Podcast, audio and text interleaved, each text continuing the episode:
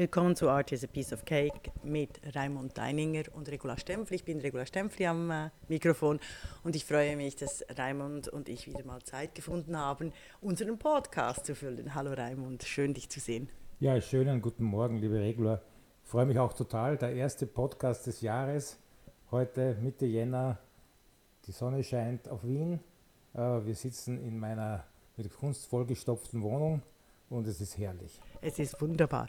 Wir müssen aber, bevor wir vorausschauen auf 2022, äh, möchte ich gerne noch eine Bilanz ziehen zu 2021. Und zuerst mit Artcare. Also, dass du ein bisschen erzählst, welche Ausstellungen respektive welche Auktionen ihr gemacht habt, wie erfolgreich das war, was ihr vielleicht besser machen wollt, welche Pläne ihr noch habt.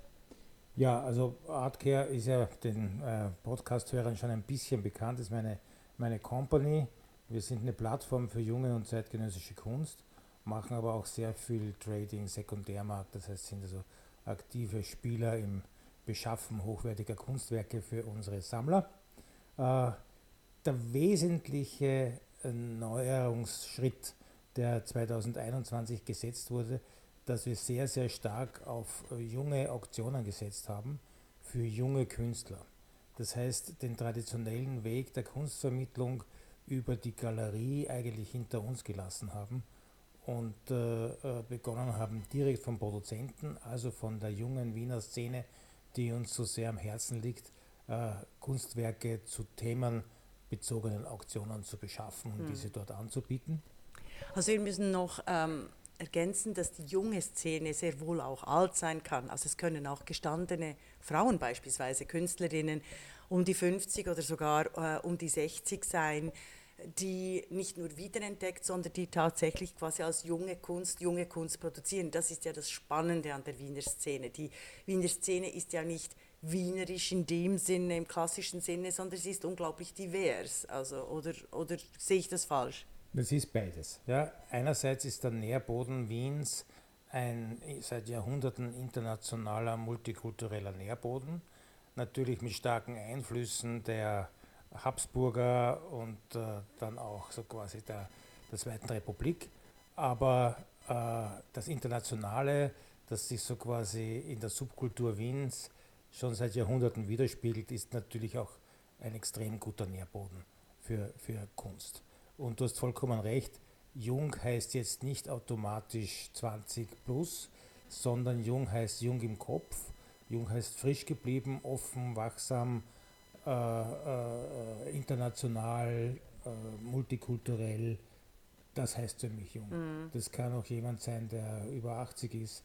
Äh, das, Alter, das physische Alter des Künstlers ist da nicht mhm. so entscheidend. Ich erwähne dies nur, weil ähm, ich beobachtet habe, dass die Kunstszene ja die Frauen wiederentdeckt also, und gleichzeitig auch fördert, immer noch zu wenig nach meinem Dafürbehalten. Aber wir hatten in Wien große Einzelausstellungen von Frauen, eben die Xenia Hausner. Dann haben wir beide zusammen die Sheila Hicks besucht, großartig.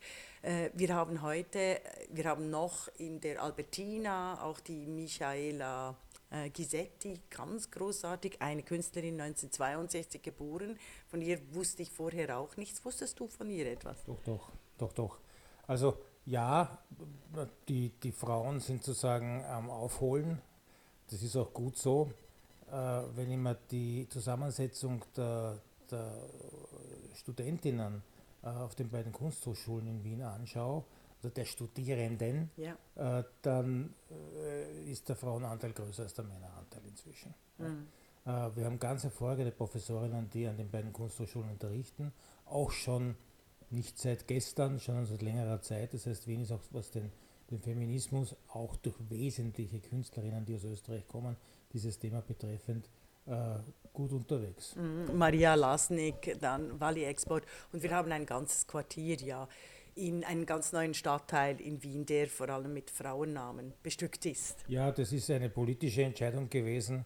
Die Seestadt, für die ich einmal eine Zeit lang ein Medienkunstprogramm mitkuratiert habe und, und sogar äh, äh ein, äh, ein Einkommen war und dort Menschen, unter anderem dich, liebe Regula, ja. auf der Bühne äh, interviewt habe und dort kennengelernt habe, hat sich entschieden, die Namen äh, der Straßen und Plätze nach Frauen zu benennen was schon ein gutes und positives Zeichen ist. Mm. Ja.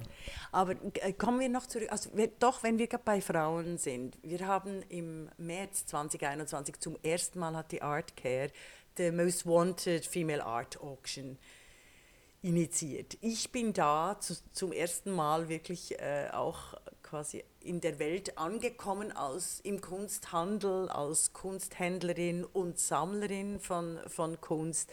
Erzähl mir mal ein bisschen darüber, was da passiert ist, wie glücklich du über die äh, Most Wanted äh, Female Art Auction bist. Äh, einfach auch genau, wenn wir gerade in diesem Frauen- und Kunstthema sind.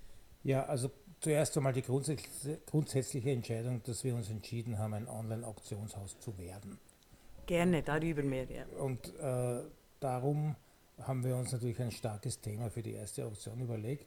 Und meine liebe Kollegin, die Karin Sorger, äh, hat dann gesagt, naja, Männerwelt wollen wir nicht eine, eine Frauenauktion machen, eine Female Art Auction machen. Ich habe das großartig gefunden und darum gab es die erste Female Art Auction im Frühjahr 2021, die ja ein, ein Potpourri von wesentlichen österreichischen Künstlern präsentiert. Mhm. Also ich fand es, ja, wir haben ja viel, wir haben ja viel äh, dazu gemacht. Das übrigens wegen den Künstlerinnen oder Künstler wäre auch mal ein spannendes Thema, weil vor 100 Jahren haben sehr viele namhafte Künstlerinnen darauf beharrt, als Künstler zu gelten, weil das quasi den Status bezeichnet hat und Künstlerin das andere. Aber wir machen ja hier kein Sprachseminar.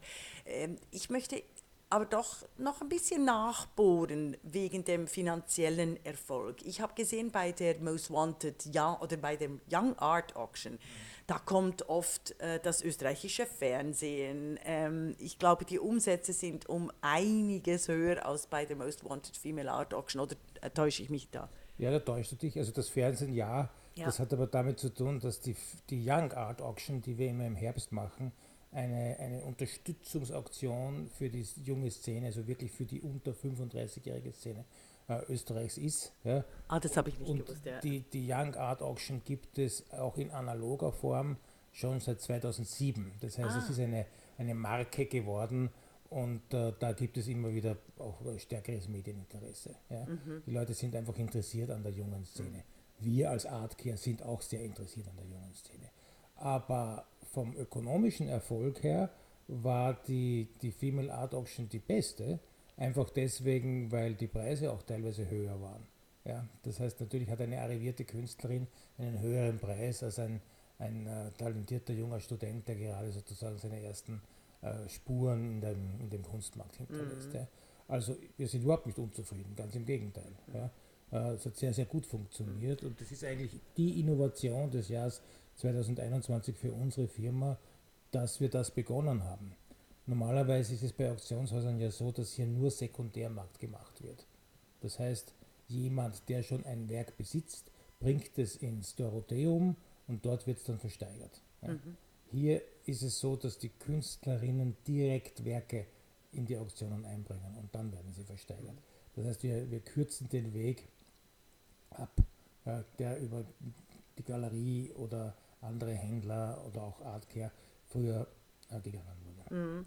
Das ist ganz wichtig, dass wir das verstehen und das ist wirklich das 21. Jahrhundert, dass sich der Kunstmarkt so sehr verändert hat, ähnlich wie der Medienmarkt oder ähnlich wie der Finanzmarkt, dass die direkten Beziehungen zwischen Käuferin und, und, und Verkaufenden, zwischen Produzentin und Käuferin ähm, die Wege einfach abgekürzt werden oder sehe ich dies falsch?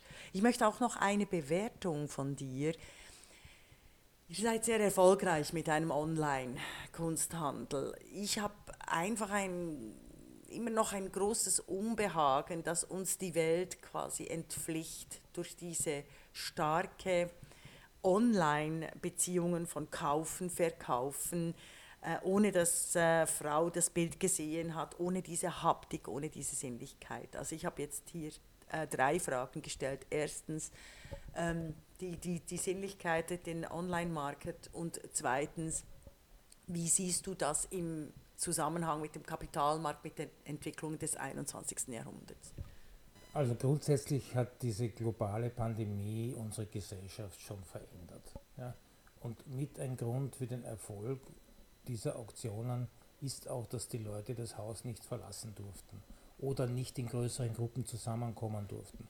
Das heißt, all das, was Vernissage, Eröffnungsparty, Ausstellung oder sonstige Dinge betrifft, gab es ja nicht. Das heißt, es war mal grundsätzlich eine gute Alternative, natürlich online wie sonst, ja, die Arbeiten herzuzeigen. Äh, die Erfahrung zeigt aber doch, dass 70 Prozent, also die deutliche Mehrheit der Käufer, die Werke, bevor sie sie gekauft haben, in Einzelterminen besichtigt haben. Ah, das wusste ich gar nicht. Also das ist ja auch noch wichtig zu, zu wissen, weil das gibt es bei anderen Online-Häusern äh, ähm, nicht, im, ja. also wo du vorbeigehen kannst. Wir haben, wir haben das halt so gemacht, dass es erlaubt war. Also einen Gast zu empfangen mit entsprechender 3G-Regel und Maske war ja immer erlaubt. Also konnten wir das so machen. Und das ist schon die Erfahrung, die wir gemacht haben.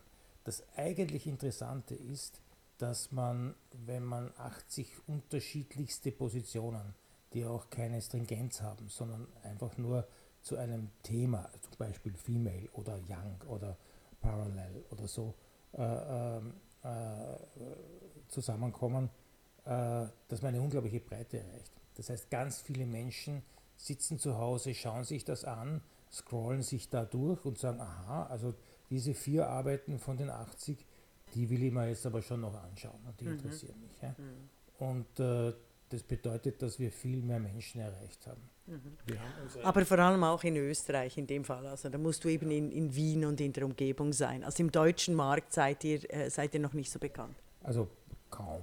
Ja. ja. Auch im Schweizerischen nicht? Nein, sind wir nicht. Also unser, unser Markt ist Wien, unser Markt ist Österreich. Es gibt internationale Highlights, äh, die spielen sich aber eher im, im Sekundärmarkthandel ab. Mhm. Ja. Mhm. Da gibt es schon Beziehungen eines internationalen Netzwerks, dessen wir uns bedienen, für die Beschaffung hochwertiger Kunst. Mhm. Aber das hat mit den Auctions nichts zu tun. Mhm. Die Auctions sind regional und unser, unsere, unsere Liebe und unsere Begeisterung ist, den Humus dieser Stadt Wien international noch viel bekannter zu machen.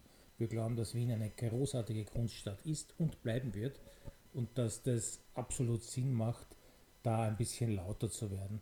Und wir sind im 21er Jahr viel lauter geworden, auch was unsere Medienkooperationen betrifft. Mhm.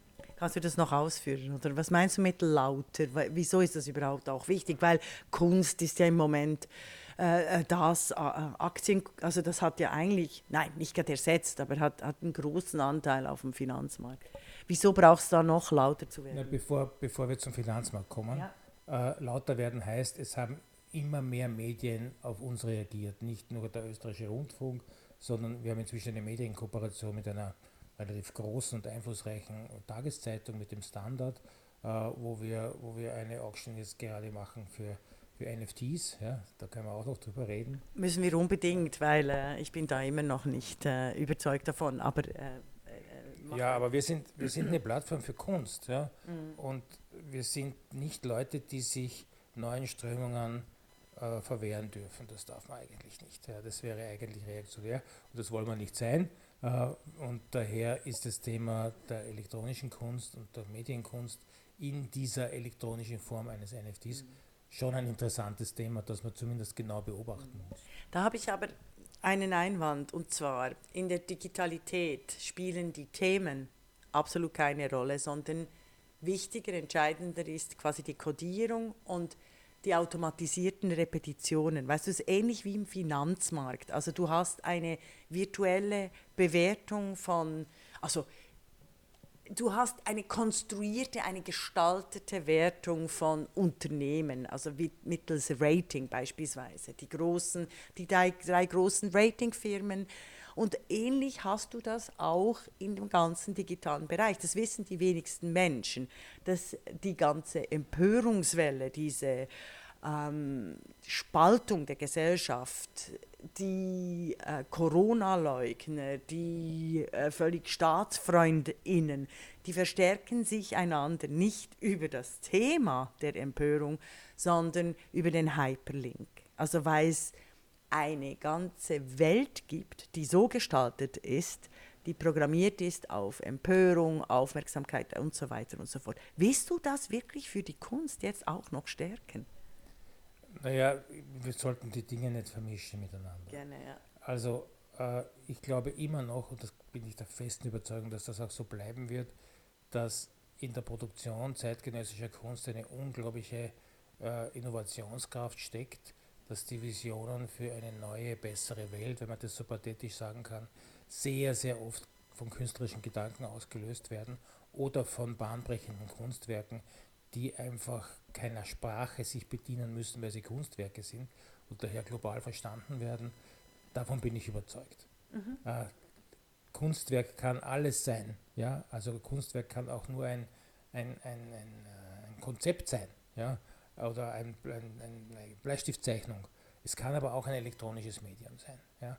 Das heißt, ich glaube, wir, wir haben es entwickelt. Wir haben die Technologie entwickelt. Wir haben die Algorithmen entwickelt. Wir haben Blockchains entwickelt. Wir haben Kryptowährungen begonnen zu, zu, zu produzieren. Ja? Das wirst du nicht mehr wegkriegen. Das wird bleiben. Das wird genauso bleiben, wie, wie äh, Aktienbörsen irgendwann einmal erfunden wurden und geblieben sind. Ja? Äh, und äh, daher werden wir uns damit auseinandersetzen müssen. Das ist das eine. Das ist das eine. Also wir müssen definitiv, wir müssen uns äh, damit auseinandersetzen und die NFTs, also diese digital hergestellten Kunstwerke mittels Blockchain-Technologie, die ermöglichen im Netz eine, ein JPEG, das du besitzen kannst. Auch. Das ist ja auch das Neue. Du kannst es ja auch teilen, aber es gehört dann dir. Und das war ja äh, bisher nicht möglich im Netz. Wenn du es mal geteilt hast, ist es weg, oder?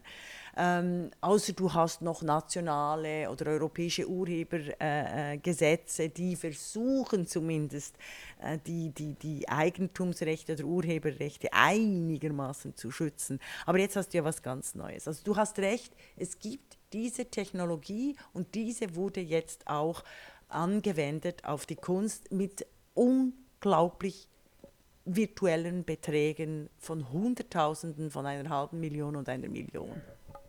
Das ist richtig, das sind gar keine virtuellen Beträge, das sind echte Beträge. Ich kann, ich kann, wenn ich ein NFT besitze, also ich, ich, weiß, ich verstehe es nicht ganz, äh, wenn ich ein NFT besitze, kann ich das verkaufen für eine halbe Million. Nehmen wir jetzt an, es ist eines äh, kodiert von Damien Hirst. Also die Währung für NFTs sind oft ja auch Kryptowährungen, mhm. aber ah, ja, da genau. du Kryptowährungen auch in traditionelle Währungen äh, transferieren kannst, das heißt, du kannst Du kannst deinen, deinen Bitcoin in Dollars wechseln ja? oder in Euros. Ja? Noch. Äh, ja, also halt, da machen wir einen eigenen Podcast über die Zukunft des Geldes, können wir mal reden. Ja? Mhm. Äh, also was ich mir dazu denke. Aber im Moment ist es so, das heißt, es ist ganz real. Ja? Du hast es am Bankkonto und kannst dir eine Luxusjacht umkaufen, wenn du besonders erfolgreich gewesen bist. Das ist natürlich eine, hat eine unglaubliche Goldgräberstimmung ausgelöst. Ich glaube nur trotzdem, unsere Gesellschaft ist einem derartig starken Wandel äh, unterzogen im Moment, dass wir uns gar nicht vorstellen können, ja, dass es in Zukunft vielleicht gar kein Geld mehr gibt. Ja. Wir können uns gar nicht vorstellen, dass unsere Wirtschafts- und Handelssysteme völlig anders aufgebaut werden. Wir können uns gar nicht vorstellen, dass wir Kunst besitzen, die wir gar nicht haben. Ja, das besitzt. Also wir haben sie, aber wir, wir, wir sehen sie nicht, wir sind, sind sie nicht aufgehängt. Vielleicht kann man auch sagen, dass der Unterschied zwischen einem NFT und einem Millionenkunstwerk in einer Lagerhalle in Genf nicht einen großen Unterschied sehen. Ja, das sehe ich auch so. Aber wenn du dir heute ein, eine Partitur von Timo Segal kaufst, ein, ein Kunstwerk aufzuführen, ja, äh, dann hast du das Recht, das zu tun, nach genauen Anweisungen des Künstlers, aber du hast auch nichts Materielles in der Hand. Materialisiert wird es erst, wenn es aufgeführt wird. Ja. Äh, und äh, daher. Spannender Gedanke. Wiederhol den nochmal, weil ich finde immer, wir müssen, also sonst sind wir zu schnell oder ich komme nicht mit. Sag das nochmal. Also du vergleichst die NFT mit einer Partitur ja. eigentlich. Ja, es gibt einen sehr arrivierten deutschen Künstler, der Deutschland auch auf der auf der Biennale in Venedig vertreten hat, vor sicher von 15 Jahren oder so, ich weiß es nicht genau, der hat begonnen, seine Kunstwerke eigentlich in Partituren zu schaffen und dann wurden sie aufgeführt. Ein beeindruckendes Erlebnis. Als man damals in den deutschen Pavillon ging, sprang einen ein Museumsaufseher, also ein Akteur, der wie ein Museumsaufseher gekleidet war, entgegen und rief, Oh, it's so contemporary. Und das war das Kunstwerk. Ja? Also es war so quasi, der, viele meiner Freunde, die mit mir mit waren, völlig irritiert. Und gesagt, was ist das für ein Schwachsinn? Äh, wie kann man das machen? Da hängt ja überhaupt nichts. Ja? Äh, was, was will der? Und die haben mir damals gesagt, eigentlich genial, weil in dem Moment, wo du das erlebst und du das spürst und diese, diese Atmosphäre generierst, äh, schaffst du ein Kunstwerk. Das ist so. Da hast du aber schon etwas, äh, quasi ein, ein spirituelles äh, Ding. Also das, er war, warte jetzt, am Anfang war das Wort und das Wort war bei Gott. Am Anfang war der Code und äh, der Code wurde, äh, äh, wurde Welt. Das ist völlig absurd. Also die moderne Welt, die zeitgenössische Welt hat sich in den letzten 500 Jahren so weit weg von jeglicher äh, Physikalität entfernt. Erstens. Zweitens schreien alle viel mehr Biologie, Biologie, Biologie, obwohl rein real gesehen ausgerechnet auch die Naturwissenschaften, alle normalen technischen Wissenschaften eigentlich die Natur völlig vereinen. Und drittens besteht unser globaler Handel mehr und mehr in einer Partitur, in Regieanweisungen wie wir uns zu verhalten haben, welche Dinge wir zu kaufen haben und zu verschachen haben. Verstehst du, was ich meine? Ich, ich, ich, ich bin auf sehr weichem Boden hier, weil ich gleichzeitig mit dir mitdenken will und die Konsequenzen. Also eben, also erstens mal hast du gesagt, Kunstwerke, äh, Kunst, also solche Kunstwerke gibt es schon länger, also diese Konzeptionskunst, ja. dass du Partituren anstellen kannst. Ja. Ja. Das ist das eine. Und das zweite ist, ich meine, Kunst ist immer ein Spiegel der sich verändernden Gesellschaft. Ja? Und wahnsinnig viele Leute haben riesige Angst im Moment, ja? dass sie wieder, dass so quasi die Demokratie sich in Autokratien verwandelt, dass äh, Elon Musk und Jeff Bezos die Weltherrschaft übernehmen und all diese Dinge. Momentan sind es aber Menschen, die sich aufgrund der vorhandenen und alten Gesetze äh, sehr äh, clever ein riesiges, äh, wahnsinnig starkes Vermögen angehäuft haben und damit natürlich stark Einfluss auf die Veränderung der Welt nehmen. Aber ich glaube, die Masse der Menschen werden sie niemals manipulieren können. Mhm. Dazu sind die Menschen zu kreativ und mhm. zu, zu frei in ihrem Denken. Ich glaube, da hast du mir, da hast du mich nicht verstanden. Es ist nicht Elon, es sind nicht die Elon Musks und die Jeff Bezos dieser Welt, sondern die Gestaltung der Welt und der Politik die findet immer auf allen Ebenen statt. Wenn ich denke an Viktor Klemperer, der hat äh, LTI, die Lingua Tertii Imperii, geschrieben, die Sprache des Dritten Reiches.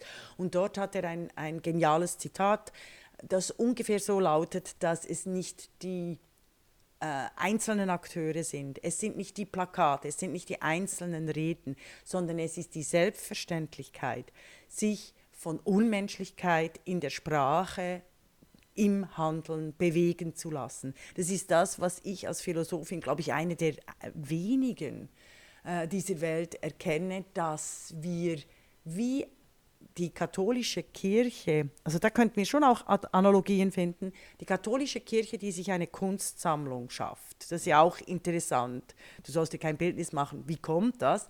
Da, sagst, äh, da erklärst du mir das dann sofort. Also die katholische Kirche. Und heutzutage Heutzutage hast du eine Religion, eine neue Religion, die darin besteht, dass du mit bestimmten Fiktionen, die auch berechnete Fiktionen sind, die ganze Welt in Bewegung setzt. Und das ist nicht ein, das eben das, das Spannende am Netz ist ja, das ist nicht ein Akteur, das ist nicht ein Quellencode, sondern es ist der Hyperlink. Das ist das sind die Codes, die automatisch die Welt in Bewegung setzen als Ideologie und dann inkarniert werden, also in die reale Welt treten.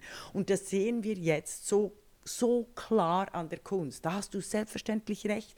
Die Kunst, die NFTs sind phänomenologisch gesehen die Dinge, die in der Welt von heute erscheinen müssen. Gerade dadurch, dass sie nicht erscheinen, gerade dadurch, dass sie nicht materiell sind. Das ist eigentlich mein Punkt. Weil ich habe, äh, ich habe keine äh, Verschwörung, keine einzelnen Akteure, sondern ich sehe viel, äh, philosophisch, was mit der Welt, mit dem Weltverlust passiert. Aber kannst du mir vielleicht, dass ich es dass noch besser erklären kann, oder wir zusammen erfahren können, was, was uns die NFTs äh, machen werden. Erklär mir mal, wieso hat die katholische Kirche überhaupt eine Kunstsammlung begonnen? Naja, in einer Zeit, äh, als niemand lesen und schreiben konnte und die Messen nur in Lateinisch gehalten wurden, äh, war es ja notwendig, den Inhalt zu vermitteln, dem einfachen Volk. Mhm. Und das einfache Volk ist natürlich alle. Ja?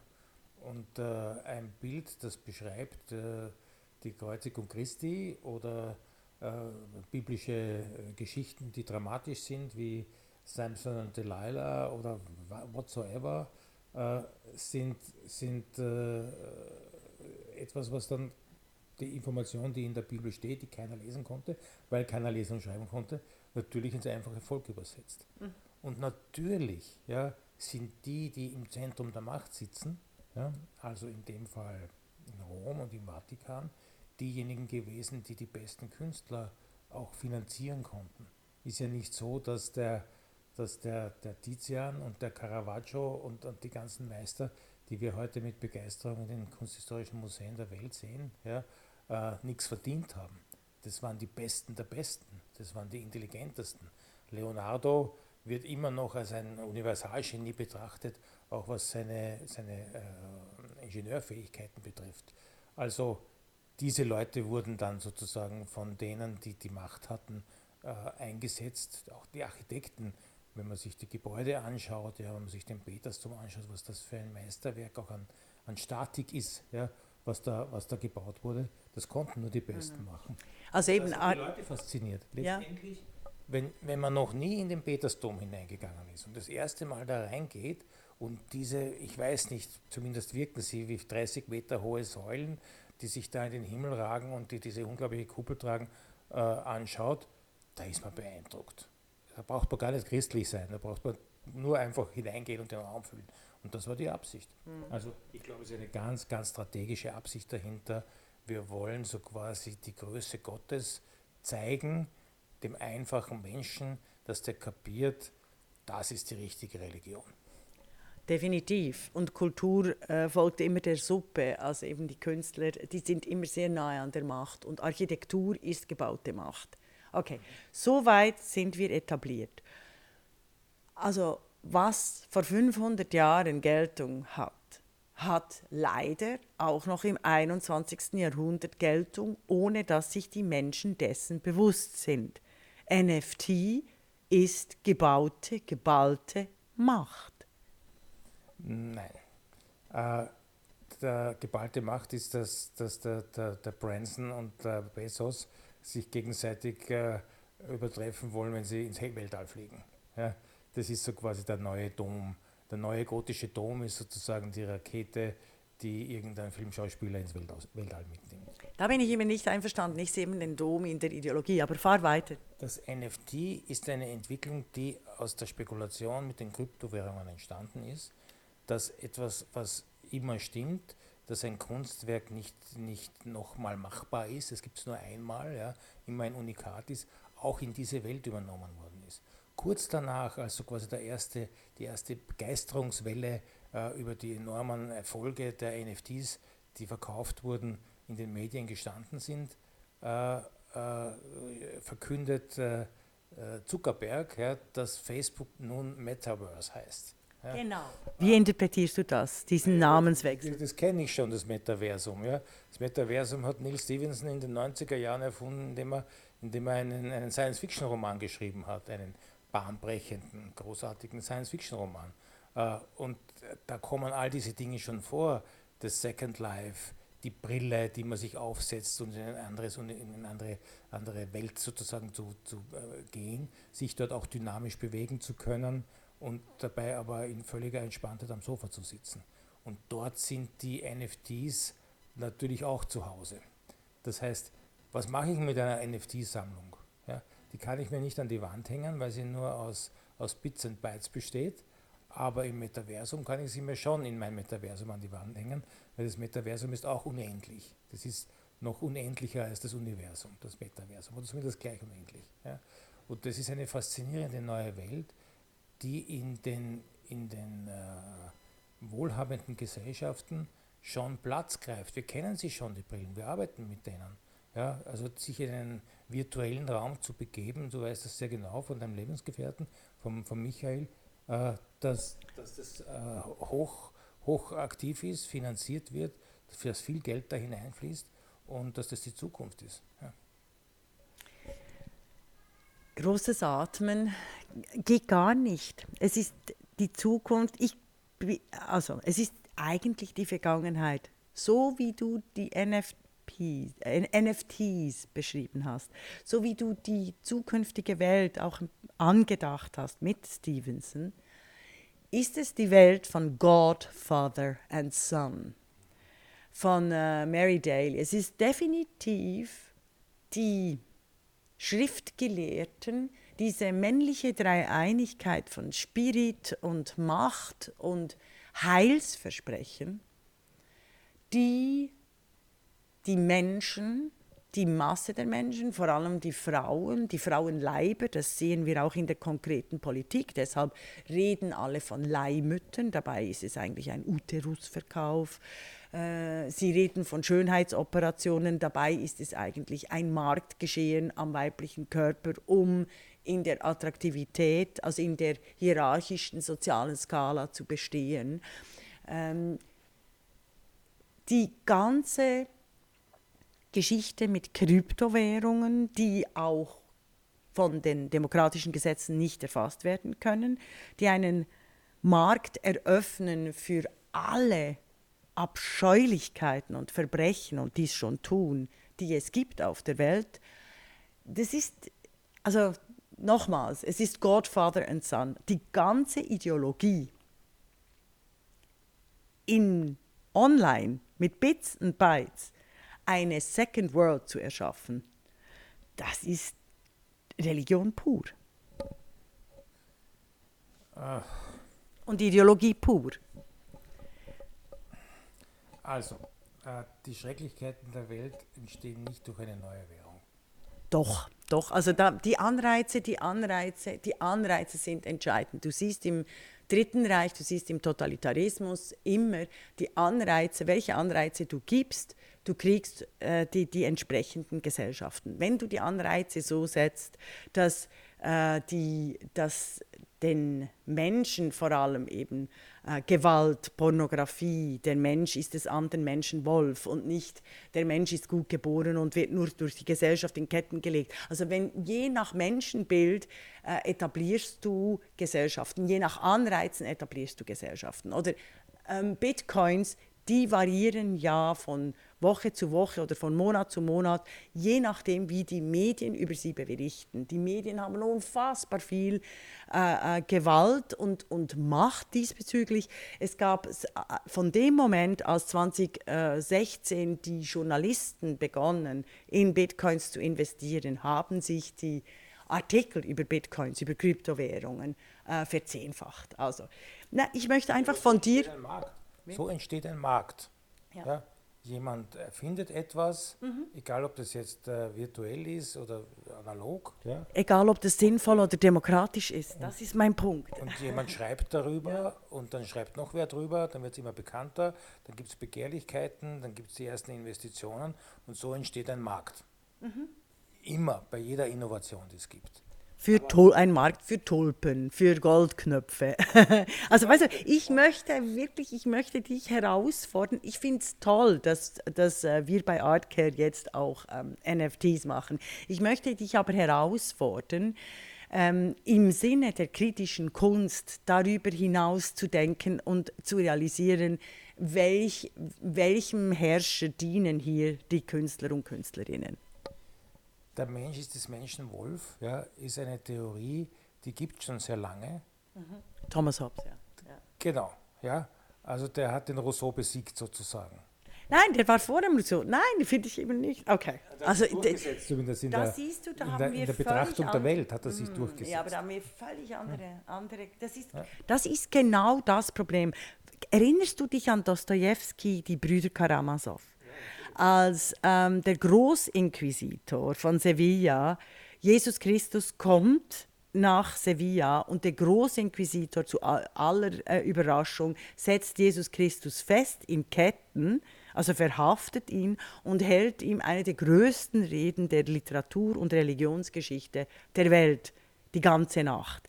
Dass Jesus Christus eigentlich seine Botschaft nicht verstanden hat, die, nämlich die Botschaft der Liebe, dass die Botschaft der Liebe nie, nie und nimmer äh, für Menschen geeignet sind, sondern nur die Botschaft der Macht. Also das ist meine Interpretation.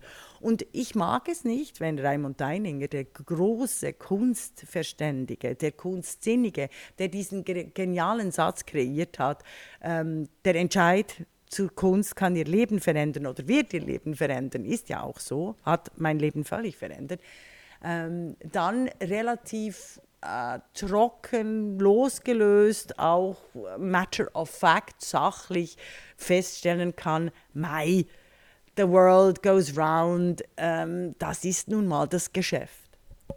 Also du, du, du hättest gern, dass ich mich mehr aufrege über die ganze ja. äh, Sache. Ja. Äh, ich reg mich über völlig andere Dinge auf. Ja?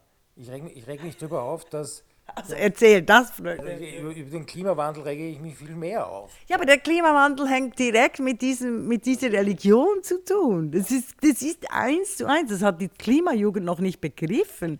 Dass nämlich die automatisierten Codes und die, die, die Wachstumsraten, die Ratings und so, die gestalten unsere Welt. Die machen, wir haben gleichzeitig, wir können online die schönste neue Brave New World haben mit tollen NFTs und Kunst und sind in, mit einer Ästhetik Ästhetik umgeben, wie wir sie sonst nie erleben würden, dann gehen wir auf die Straße, auf die real existierende Straße und sehen Lebewesen verrotten.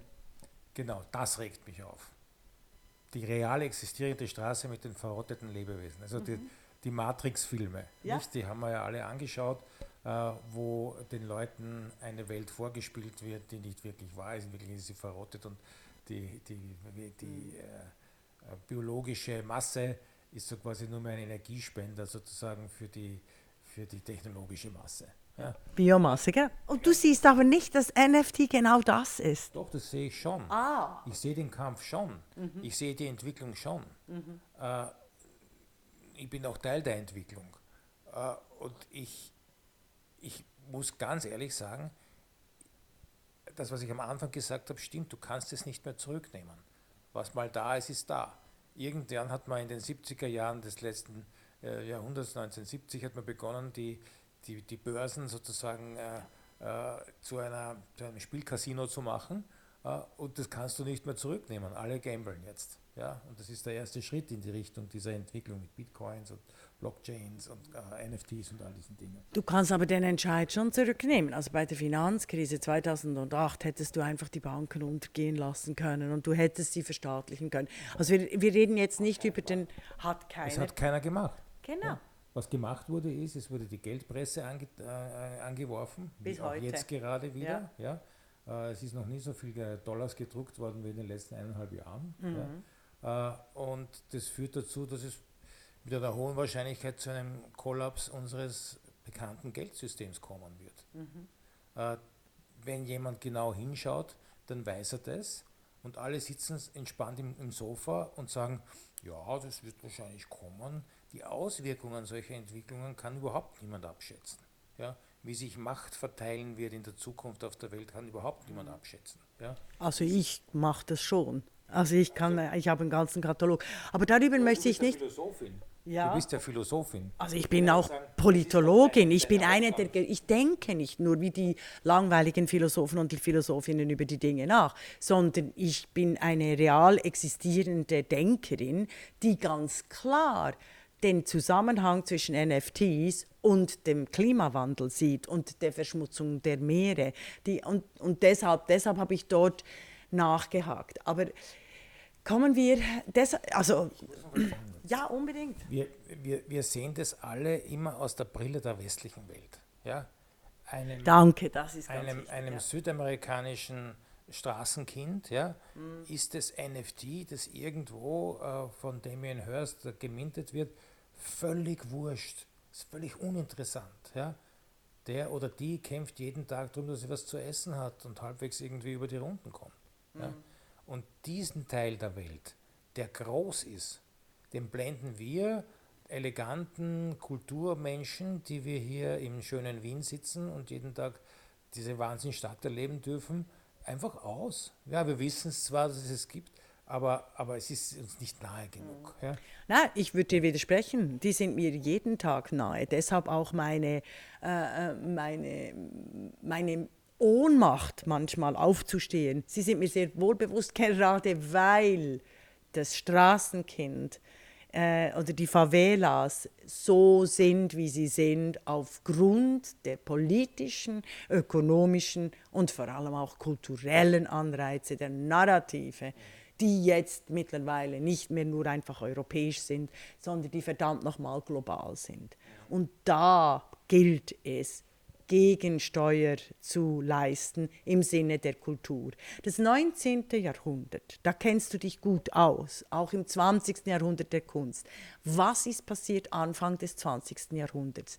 Die Künstler und Künstlerinnen haben die Auflösung der Welt, die Gewalt der Welt, die Gewalt der Gewalten, die autoritären Regime, die Kaiserreiche letztlich so dargestellt, dass sie sie umgeworfen haben. Dass sie, äh, also Künstler und Künstlerinnen sind ja auch darin gut, Dinge so vorauszudenken, eben in der Literatur. Du hast den Stevenson, du hast alle, alle Science-Fiction-Writer erwähnt, Herland, auch die Charlotte Parkinson und so weiter und so fort. Oder äh, die Dystopien wie Margaret Atwood, ähm, The Handmaid's Tale.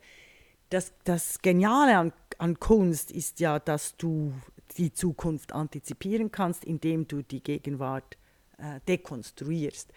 Und deshalb bin ich so empört, weil ich im Jahr 2022 keinen Millimeter an Ansatz sehe, wie die Welt anders gedacht, gehandelt und eben auch ökologisch nachhaltig geformt werden könnte durch die Kunst. Ich sehe die Kunst nur als, als Money, Money, Money, als, als Schäffle.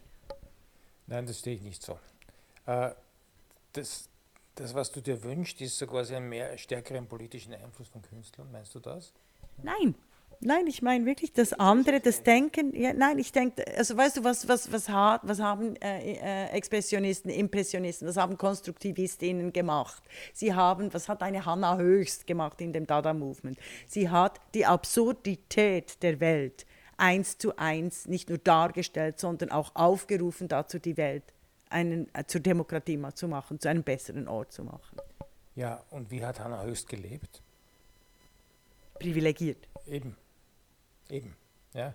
Das heißt, äh, ja, die Privilegierten haben immer die Reformen gebracht. Also die, die, die, die, die wichtigste privilegierte Revolution war die für, zum Frauenstimmrecht. Aber wir wollen vielleicht nicht Politik. Ich glaube, du verstehst mich nicht. Du verstehst mich nicht. Du verstehst mich nicht, weshalb so, so, sobald irgendwer kommt, dieser Kaiser ist nackt und schreit und der Markt reagiert, sind NFTs und Bitcoins nichts mehr wert, wie die Tulpen bei dem äh, Tulpenspekulation im, im Finanzmarkt im 16. Jahrhundert. Ja, das stimmt. Wenn jemand den Stecker rauszieht, den Strom abstellt sozusagen, dann gibt es es nicht mehr. Ja? Das heißt, es geht um Ressourcen. Natürlich werden Ressourcen, und zwar große. Ja? Wenn ich lese, irgendein, glaube ich, der Kosovo oder Albanien, irgendeines dieser Länder hat äh, das Minden von NFTs verboten, äh, von, von Bitcoins, also von, von Kryptowährungen verboten weil es so viel Energie frisst und weil das so quasi den Energiehaushalt des, des Landes äh, gefährdet. Ja. Mhm. Äh, das heißt, da haben wir ja schon das Problem. Ja. Wir erzeugen etwas rein Virtuelles, verbrauchen dafür aber die Energie des Planeten und die ist äh, zwar extrem viel vorhanden, aber nicht, nicht endlich, äh, nicht unendlich. Und äh, in der Situation sind wir schon, das ist richtig. Ich weshalb, weshalb macht ihr Artcare NFT? Na, weil es ein Teil des Kunstmarkts ist. Okay. Ich, also, ich möchte zum Inhalt der NFTs nochmal mhm. sagen. Momentan sehen wir Kunstwerke, deren künstlerischer Inhalt eher schwach ist, muss ich ganz ehrlich sagen. Mhm. Ich habe noch kein NFT gesehen, wo ich sage, das ist eigentlich ein tolles Kunstwerk, ein unverwechselbares tolles Kunstwerk. Es ist unverwechselbar aufgrund der Blockchain und dass man sozusagen nicht fälschen kann, äh, das ja. Aber so wahnsinnig spannend sind die, die Cherry Blossoms von Damien Hirst nicht. Mhm. Ja. Oder The Long Necks gibt es äh, jetzt also eine gibt ganz, ganz viel. Ja. Da ist sehr viel Grafikdesign unterwegs. Wir haben das jetzt bei dem, bei dem Open Call, den wir für den Standard gemacht haben, gesehen. Ein Großteil der Künstler liefert Grafikdesign ab. Irgendwelche witzigen, animierten Dinge, mhm. ja, wo ich sage, das ist aber künstlerisch eher uninteressant. Ich bin der festen Überzeugung, dass in den nächsten drei, vier Jahren große Medienkünstler beginnen werden, NFT zu machen. Ja? Und äh, die Unverwechselbarkeit sozusagen eines wirklich spannenden Medienkunstwerks als NFT zu haben wird. Und das wird ein spannender Markt. Das kommt wie das Amen im Gebet. Ja? Und darum sind wir da dabei. Was momentan inhaltlich äh, produziert wird an NFTs, ist eher, ja, eher uninteressant. Aber ich habe schon so viel tolle Medienkunst gesehen, auch auf den großen Biennalen und Dokumentas dieser Welt, ja, wo man gedacht habe, das ist immer wahnsinnig spannend, was der oder die Künstlerin da mit dem Rechner produziert hat. Mhm. Ja. Das möchte ich sehen. Das ist ein künstlerisches Medium, der Rechner. Und äh, was damit gemacht werden kann, wie ein anderer mit einem Pinsel oder mit einem Meißel macht, ja, das, das finde ich wahnsinnig spannend und interessant. Und darum macht Artcare NFTs. Mhm. Das interessiert mich. Ja. Finde ich, äh, find ich ein sehr gutes Schlusswort. Ich ergänze noch, und es zeigt sich, dass auch die NFT genau wie die heiligen Bilder des 15. und 16. Jahrhunderts vor allem auch der Etablierung des Herrschaftssystems dient. Bis zur nächsten Folge Art is a Piece of Cake von äh, Raimund Deininger und Regula Stempfli. Der Raimund Deininger, wir nehmen äh, dieses Thema auf. Er schüttelt den Kopf, aber ich lasse es mal so stehen. Vielen Dank fürs Zuhören.